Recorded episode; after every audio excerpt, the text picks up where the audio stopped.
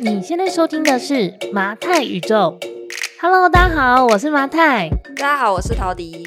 陶迪呀、啊，前几天把我们上礼拜那一集，就是关于他从一个贫民窟女孩 如何一路往上爬的故事呢，前几天写成的文章分享在他的 Facebook，还得到蛮多回响的。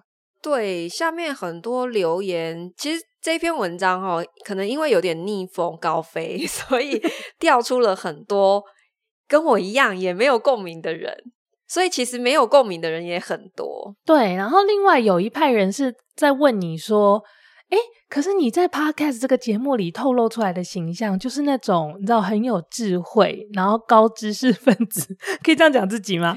好，好，很有智慧，然后人生很有经验的这种形象，你怎么会就是当时在深圳的第一份工作，会犯出这么低级的错误，去接受一个本地两千多块的薪水呢？大家不知道有这种东西叫做人设吗？而且主要是那个是二十几年前的事情，对呀，那是二十年前的事情。谁年轻的时候没有脑子进水过呢？人都有蠢的时候嘛。而且，而且我那时候我不是就讲说，因为我当时可能就是隧道效应啊。哦、我当时我没有看到其他的选项、啊，而且因为其实你爸爸本身就在中国工作，对，然后他就会一直洗脑你说，哦，在这边就是过得很好。然后，那为什么我没有跟我爸那边去？因为我爸也不是自己当老板，他也是跟人家上班的。嗯，所以他就是跟你说，反正你来这边找工作都会薪水很好。对，呃，其实，在二十年前的之前十年是非常多，那时候不是西进政策吗？台湾一直都没有，我们一直都是借机用人啊。哦，借机用人。总之就是那个时候，很多台商就是大举。就是往西边去，那的确是一个很好。就是九二年开放之后，那个就是有一个很大的风潮，所以有很多所谓的台干嘛。嗯，只是差别在于说，那个时候的台干大部分都是男性，嗯，然后像我这样子一个女性就跑去的，真的比例非常的少。所以我也说我胆子超大的啊，我年轻的时候其实就是一直这么拱大。然后我之前也分享，我买第一间房子不也是拱大吗？我就是一个有很多憨胆的人呐、啊。好，那另外一个就是方向，有很多人的回馈是说，他们觉得从我们的分享跟以及这个三道猴子的这个故事，他们在讨论所谓的精致穷的现象。呃，因为我不太确定留言的人本身的年纪，可他们可能就会说、嗯、啊，你看现在年轻人其实就普遍存在。精致穷这样子的一个状况。好，其实金致穷我之前有聊过，如果大家有兴趣的话，可以回去听 EP 五十八，好不好？二零二一年十月二十七号发布的，我今天有看了一下，我觉得很有趣的是，因为金致穷这三个字，老实说是中国用语，它是中国先开始，然后大概是二零一八一九年的时候，就是疫情前。那个时候，他们开始流行这样的用语。当时很红的一个综艺节目叫《奇葩说》，他们里面有讨论这样的议题嘛？哦、就是我到底要选择精致穷，还是我要选择钱投资在给我看不见的未来？我这里真的是真的是事过境迁，因为此时此刻的中国社会应该已经。很少在讨论精致穷这个议题。他们现在的经济已经跟当时非常的不一样。对，所以对他们来说，可能现在要讨论的是：我还要相信我只要努力就有成长吗？还是我、嗯、我躺平好了？因为现在的大环境，呃，形势比人强嘛。现在大环境好像，即使我再怎么努力，我都没有办法去逆转任何的状况。台湾呢？台湾现在也是这样吗？可是你看，我们到此时此刻还在讨论精致穷。所以就代表我们其实现在的呃，我们在不同的这个土地上所面对的一个大环境的趋势，应该是不太一样的。可是台湾现在也同时并存着躺平族啊，躺平跟金志琼它有一点点类似啦，只是说躺平基本上就是他不一定会过度消费，可是躺平他就已经放弃了，就是别人对他的观感了吧？对对对，所以差别在于说金志琼是。他所做的一切就是要给别人看，所以他会过度消费，嗯，想要让自己看起来过得很精致。但我必须要说，我自己的生命经验里面，我觉得我我也曾经踏入过精致穷这样的一个阶段。我们都有，我也有。而我在那个阶段，我自己现在回想，我觉得是整个工作的环境逼得我不得不变成一个精致穷的人。怎么说？嗯、呃。如果听这个节目比较久的听众会知道，但是我其实蛮少讲。就我以前其实是在土地开发的行业里面工作。那我那时候在上海呢，其实是在一个新加坡的国有企业。我觉得 在中国讲土地开发，可能大家会觉得有点陌生，大家心里会想说啊，一起建商哟，差不多差不多，只是我们公司盖的是办公室，就是在上海，我们就盖那种一整栋的办公室，然后租给。租给跨国企业，或者是科学园区这种超大型的这种。对，比方说，大家现在可以想象，像竹科好了，我们那个时候就在大连啊，在西安啊，在杭州，在广州，在苏州，都是盖像这样子。就是我们一整个园区大概一期就十栋楼，然后盖好之后招商，让国际企业进驻。对，然后因为就是我，因为我们那个时候就是。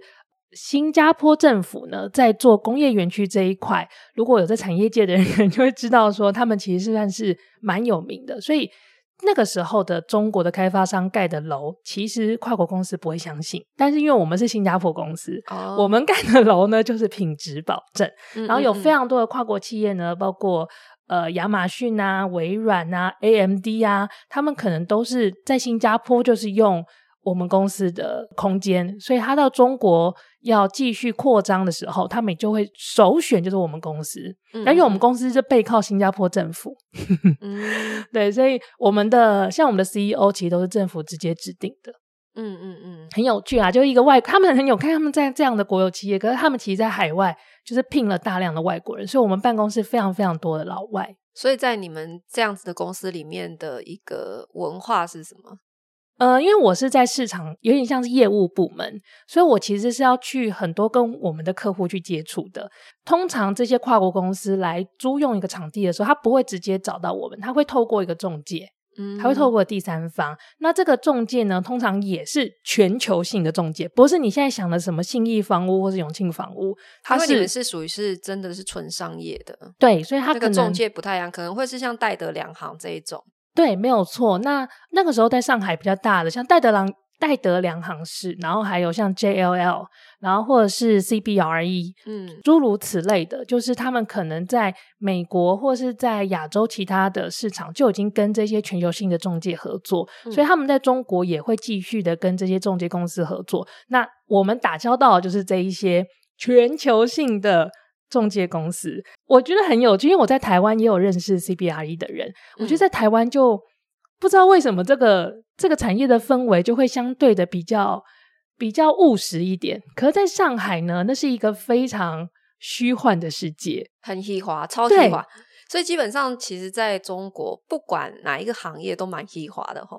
可以这么，我对耶，好像是。我觉得我可以举一个最。小的例子就是大家可以很明显看出差异，你就看那个中国的他们拍的戏，比方说一些那种现在上 Netflix，只要是中国出产，嗯、然后呃跟职场有关的，嗯，你光是服装跟穿着，对，就跟台湾非常不一样。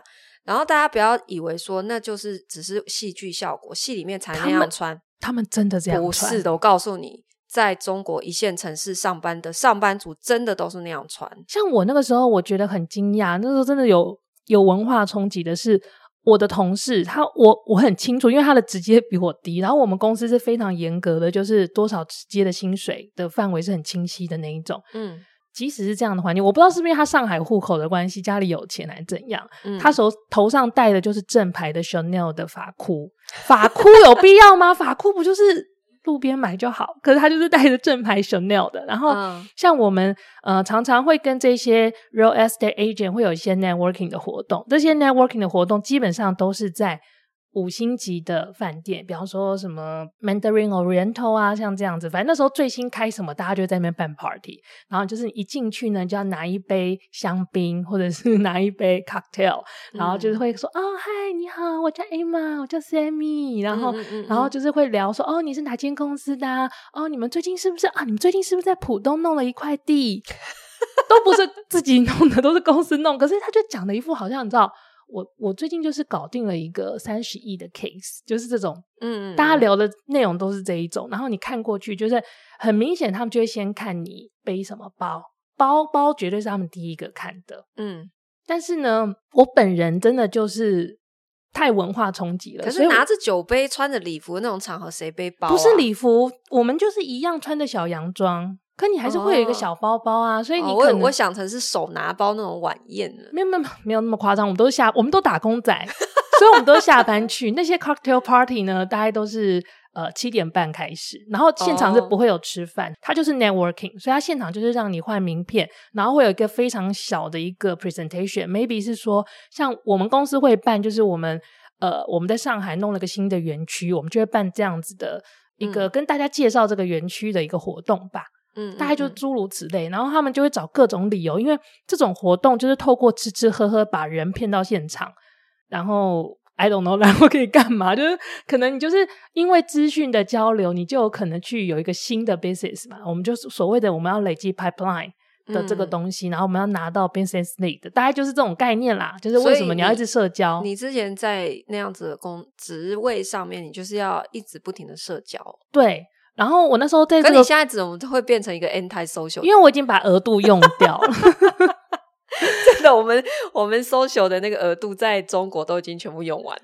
然后你就这样一直，而且我那个时候的 KPI 会有我一个月要参加几场这种活动。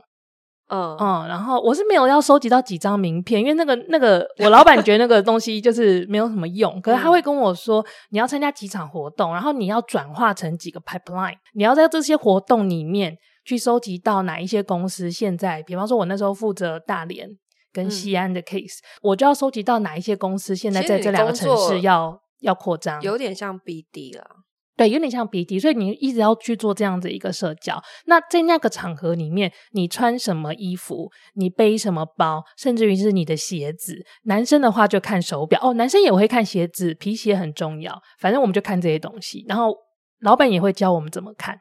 哎呦。就是怎么看怎么看，教几招。就是皮鞋，其实我看男生基本上看皮鞋哦，嗯，就是怎样的皮鞋是好，怎样不好？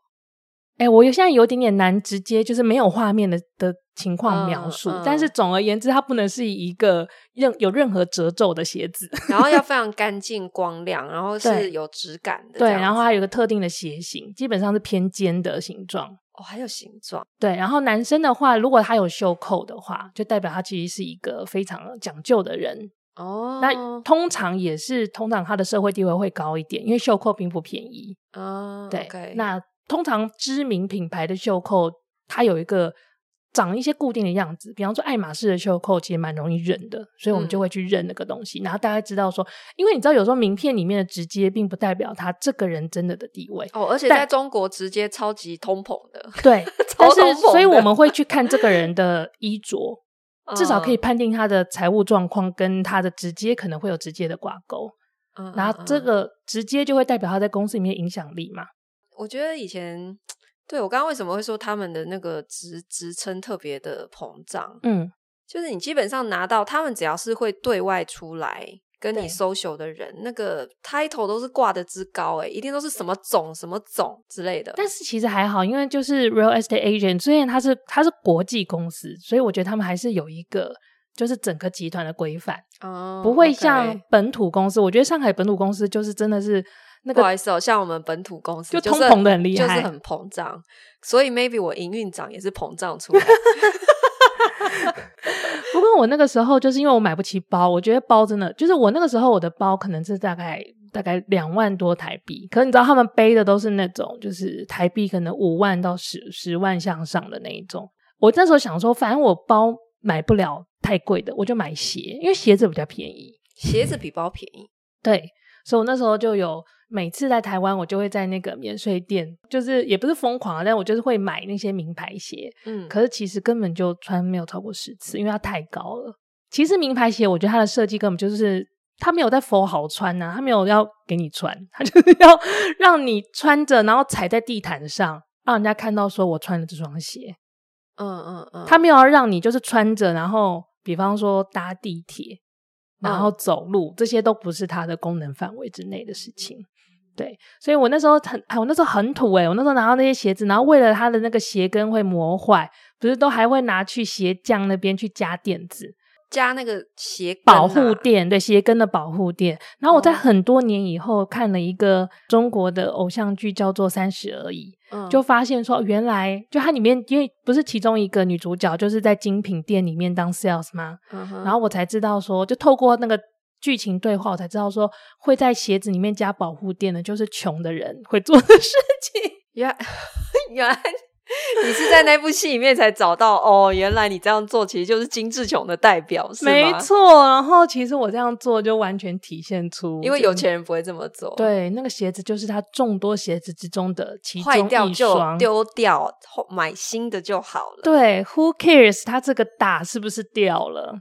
哦，所以从这些小细节其实就看可以看出来。对，所以那个时候跟我那个时候以为我的。这个挥霍，或是我的迷恋物质，是因为我工作上需要。所以，你记不记得那时候我们觉得我们在上海的生活实在是太纸醉金迷了，我们决定要回台湾。那、嗯、我在台湾其实还是继续在一个那个园区开发公司工作。其实很刚回来的时候，很多人都会问我们一个问题，就是以你你们在上海薪水这么高，过得好好，为什么要辞掉，然后回来台湾？我觉得它不会是一个单一的。因素造成，其实我们是综合很多的原因考量，嗯、这部分就会变成有一点像是见人说人话，就是对，变成因为比方说原因有十个，那你可能就要讲一个对方会比较认同或比较在意的，嗯、可是它只是其中之一，它不是全部。你知道那时候，我记得我跟你讲过一个原因，是我一五年的时候，我就眼睁睁看着我的国际客户。在中国的办公室面积全部都来减少，嗯，然后我一我们一六年回来，嗯，我记得我那时候就私底下跟你说，我觉得不太对劲，我觉得外资在撤。是可是你知道，在一七年、一八年，你你跟别人讲这个原因的时候，别人都觉得你可以笑，你可以笑，中国现在强的不得了，好不好？对，那个时候还是一片荣景，可是因为产业的关系，其实你们是已经有一些观察了。对对，那我当我当时在本土企业，其实还没有那么强烈的感觉。嗯，对，那所以你你这方面其实是是比较敏锐的。那你看哦，像刚刚这个比较偏向政治风险的部分的因素的回答，就会比较适合。比方说，对于两岸政治关系比较关心这个话题的人，对，比方说，我去上那个新闻哇哇哇，那个郑弘仪郑大哥，嗯、我们第一次见面的时候，他也问我这个问题。嗯。他看我那本书，然后他问了，跟我聊了一下。他第一个问题也是说：“你之前在上海哦，啊，为什么要回台湾？”嗯，然后我就每次一一听到这个问题，我就脑海脑海中快速翻过我们那个十个 原因里面，我要选哪一个？对，他要挑哪一个回答他？那我就考虑了一下，嗯，政治风险，因为他也是比较关心两岸政治的人。所以如果是像那种妈妈级的，我们就会聊雾霾，对，聊那个。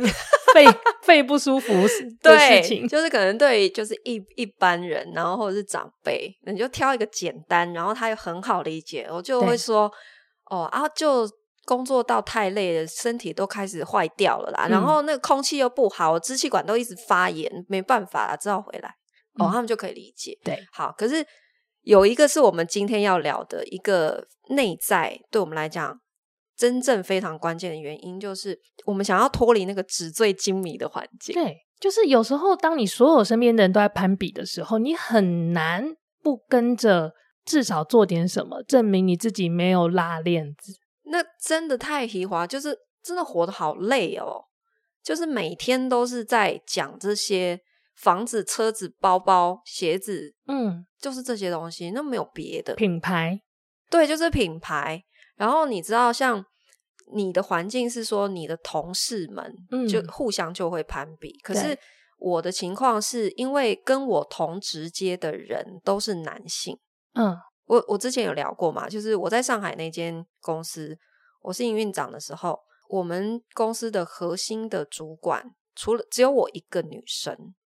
好，除了我是。唯一的台湾人，我也是唯一的女性高高阶主管，其他都是男性，所以我跟我的同才之间比较没有攀比的问题。嗯，可是我要演给我的下属看，就要镇得住他们。对，我，我要镇得住他们，所以我把自己撑起来，我我打扮自己是为了那个位置，我要给我的下属看的。嗯，你知道有一次像我生日的时候，我的下属送我什么吗？我看到那个我真的有点傻眼，我心里就想说有必要吗？以你们的薪水，就硬要送这个。我有一个送我那个 Chanel Number Five 的那个香水。嗯，那你有给他比较好的业绩吗？业绩分数？其实我有点忘记是谁送我的，你知道？你看 白色多么不值，多么不值得。你看他送我那么贵，然后以他的薪水来讲，可能要花掉我不知道那个东西啦。总之就是可能会占掉他收入很大的一部分。结果我竟然不记得是谁送的，你不觉得他很亏吗？脆心呢？对，我就是举一个小故事让大家知道说那个环境有多么让你觉得透不过气耶。因为你看哦，如果他的同事每一个都在讲，诶哎，那个老板生日，哎，我们要送什么给他？然后大家就开始互相比呀，对不对？我，哎，你送 Chanel Number Five，那我要送什么啊？哎，我觉得你们有点夸张，因为像那时候我们老板生日，其实我们送的东西就没有这么。这么攀比，我记得那时候我们团队送一个电子相框，怎么那么朴实啊？这一点都不像你们那个。啊、你知道，因为我们老板呐、啊，你们那个发箍都 Chanel 了。对，但是我们老板的年薪是那种好几好几百万人民币，所以我们送送什么他都不需要。哦，对，你们是那个已经高到极致了，啊、所以送什么他都不会 care。对啊，因为太遥远了。对，所以你就是给他一个他用得到的东西。哦，OK OK，这样我懂。但是我原本以为我的精致穷只要回到台湾就可以被解决，但实际上。没有 发生什么事？实际上我回到台湾之后，虽然我不需要再买，因为我本来就对于那些什么名牌包啊、鞋子啊没有什么兴趣。但我有我有兴趣的地方，所以我的精致穷就开始转往我有兴趣的地方。什么地方？Which is 就是厨房的道具。我就买了各式各样名贵的锅子，然后买了各式买了一个什么两万多块的搅拌机，然后买一些就是只有玩家才知道的磨豆机等等的，然后都放在我家里，根本就没有人 看得到，或者是来我家的朋友，可是根本没有人知道它的价值。那这样你不符合精致穷的定义啊！精致穷是要演给别人看的啊！可你那个放在厨房里，没有人看得到啊！可那东西是我的小确幸，就是我只要看到他们，我今天就充满幸福感。但是你买那些东西，它它也确实是好的东西。对，它不是说你只是要演给谁看，这样只是满足你自己的一个小确幸。所以我已经从精致穷开始慢慢进阶了。嗯，就我虽然还是精致穷，可是我不是 for 都为了证明些什么，我进阶到就是满足自我的精致穷。可是你买那些东西也都是在你经济能力可以负担的情况之下。但是有时候像我现在回头去看，就会觉得很多东西都是没有必要的。哦，就很多东西，我当时以为我已经深思熟深思熟虑了，但实际上还是太嫩，我还是被广告。绕进去，所以你现在就没有那么追求一定要什么品牌什么品牌这样子。嗯、呃，我会在需要添购新的物品的时候，还是会有所坚持。嗯嗯嗯，嗯，就是我不想要我身边围绕着很多便宜但是数量很多的东西。而且有时候有一些所谓知名品牌，其实也真的不怎么样。对，所以我依旧是在厨房里堆了很多，价格可能不是很低，但是可能也没有特别知名。但是我只要摸到它，我就会很开心的东西。嗯嗯嗯。哎、欸，你好，就是其实我们现在回顾我们过去发生的事情，呃，你会知道，你过去其实就是会踩过很多雷，你过去会犯过很多错，然后你会慢慢从那个过程里面去凝结出你现在所理解的世界。嗯，所以我其实不太认同有一种说法是说。就是在生活的态度上，他会觉得说：“哦，我过我反正我已经经历过这一些。我告诉你啊，年轻人哈，就是不要变成精致穷哦。年轻人就是要把钱都存起来，全部去拿去买零零五零，然后你以后就会过着什么样的日子？”嗯，我不太买单这样子的说教式的的资讯。嗯哼，因为对我来说，如果我没有经历过，其实我没有办法理解。为什么我不要精致穷？我觉得很多东西哈，其实是你真的要拥有过，才会知道它是真的好还是不好。如果你这一辈子都没有拥有过的话，嗯、有时候你对它还是会保持着一辈子的遗憾或者是迷失。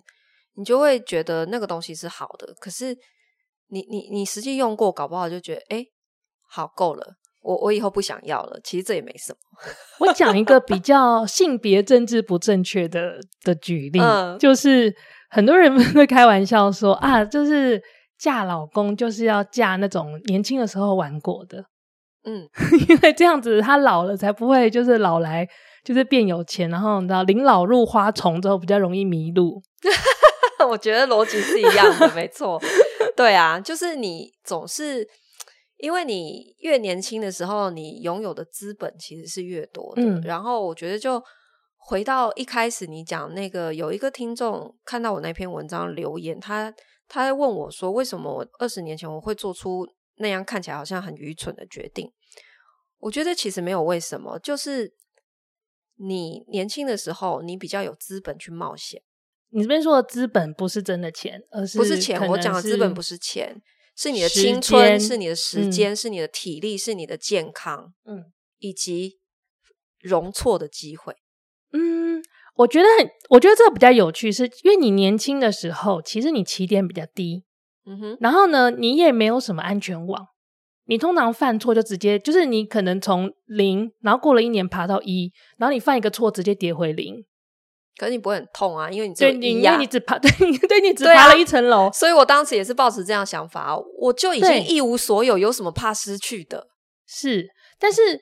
我觉得你是透过这么多年来，我觉得我们努力是为了什么？其实我们努力就是为了第一个是慢慢的从零到一到二到三，第一个是往上爬，嗯，第二个呢是你在这个过程里面去帮自己的人生去建构很多层的安全网，去建构那个 safety net，嗯，所以你不小心掉下来的时候，比方说你从四十五掉下来，你就掉到四十四，被接住了，嗯，你不会从四十五一碰到二或到一那。嗯，就完了，你就 你就直接撞地了。嗯，所以其实在这个过程中，第一个是你在累积自己的实际意义的资本，which 就是资金或者资产。嗯，第二个这些资金、这些资产，它会形成一个安全网，去让你慢慢慢慢的，呃，不会这么容易就一落千丈。所以我们年轻的时候，你没有什么可以失去的时候。你可以犯错的空间是在于，反正你也没有什么，你你犯了这个错，其实你失失去的并不多。对，但你过了一段时间，其实你累积越多的资产，你是为自己去换得那个犯错的空间。嗯，因为你有资产接住你，嗯、所以你即使你在四十岁、四十五岁犯了一个错，你还是有机会往上走。嗯，那我们其实在这一路上一直在做的事情，只是避免自己变成那一个。只要一掉下来，我就会一蹶不振的人，嗯，而并不代表我们在这一路上做的目标是为了不犯错，因为第一个我们不可能不犯错，没错。而我觉得那个每一次的犯错，对每一个人的人生的学习，我觉得都是很重要的。不要害怕犯错，也不要觉得害。我觉得另外一个角度是，也不要看着自己的晚辈或者自己的小孩犯错，很替他着急。嗯。就像你的人生当初跌了很多跤，变成现在的强壮的你，你的小孩也需要经过那些挫折，变成一个更加强壮、更加明亮的他。对的。好，那我们这个礼拜的麻太宇宙就到这边喽。希望未来的陶笛会更加强壮、更加明亮，不要再犯二十年前的错。好，谢谢你收听今天的。哎，这不是应该你讲的吗？你要收吧。好，那就谢谢大家收听今天的马太宇宙，我们下礼拜见喽，拜拜。拜拜。